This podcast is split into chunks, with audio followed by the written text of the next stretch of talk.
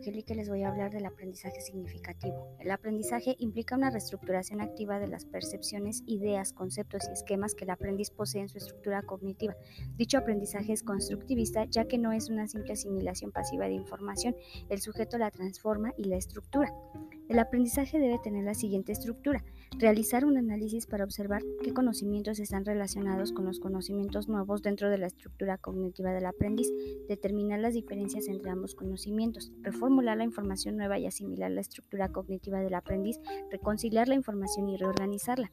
El aprendizaje significativo es aquel en el que ideas expresadas simbólicamente interactúan de manera sustantiva y no arbitraria con lo que el aprendiz ya sabe. Este aprendizaje tiene dos condiciones. La primera es que el material de aprendizaje tenga significado lógico y la segunda, que el aprendiz tenga en su estructura cognitiva ideas anclas relevantes con las que pueda relacionar dicho material. Ausubel propone tres tipos de aprendizaje. El primero es el aprendizaje representacional, que es el que tiene lugar cuando símbolos arbitrarios pasan a representar determinados objetos o eventos en una relación unívoca. El segundo es el conceptual, que indica regularidades en eventos objetos que tiene lugar cuando el individuo percibe regularidades en eventos, pasa a representarlos por determinado símbolo y ya no depende de un referente. El tercero es el proposicional, que implica dar significado a nuevas ideas expresadas en la forma de una proposición. El aprendizaje significativo se distingue del mecánico, pues involucra la modificación y evolución de la nueva información, mientras que el mecánico solo es la conexión arbitraria y no sustantiva.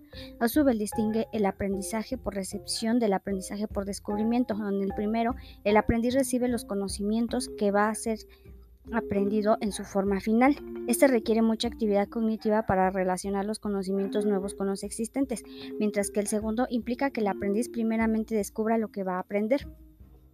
La concepción constructivista afirma que el alumno adquiere el conocimiento de forma activa, lo que propicia un aprendizaje significativo y utiliza enfoques que reconocen la importancia de emplear y cuestionar los modelos mentales ya presentes en los estudiantes. En este enfoque los alumnos desarrollan habilidades metacognitivas y socioafectivas, alcanzando autonomía. Existen tres fases de aprendizaje significativo. El inicial, donde el alumno lleva a cabo conexiones conceptualizadas por medio de conocimientos esquemáticos, lo que permite interpretar la información y asociarla con experiencias vividas. La fase intermedia, donde el alumno es capaz de realizar esquemas que le permiten realizar una reflexión de lo aprendido. Y la fase final, donde los conocimientos son integrados por el mismo alumno y es capaz de dar solución a problemas en su vida. El aprendizaje de contenido declarativo constituye el entramado y fundamental sobre el que éstas se estructuran y se define como aquella competencia referida al conocimiento de datos, hechos, conceptos y principios. El conocimiento factual es el que refiere a datos o hechos que proporcionan información verbal y que los alumnos deben aprender de forma literal. El aprendizaje de contenido actitudinal está bajo los rubros de educación moral o ética. Para Ausubel los conocimientos previos difieren tanto en lo que se hace el contenido como en su naturaleza, es decir, radican la relación que pueda establecer el sujeto entre el nuevo material y las ideas y conocimientos previos.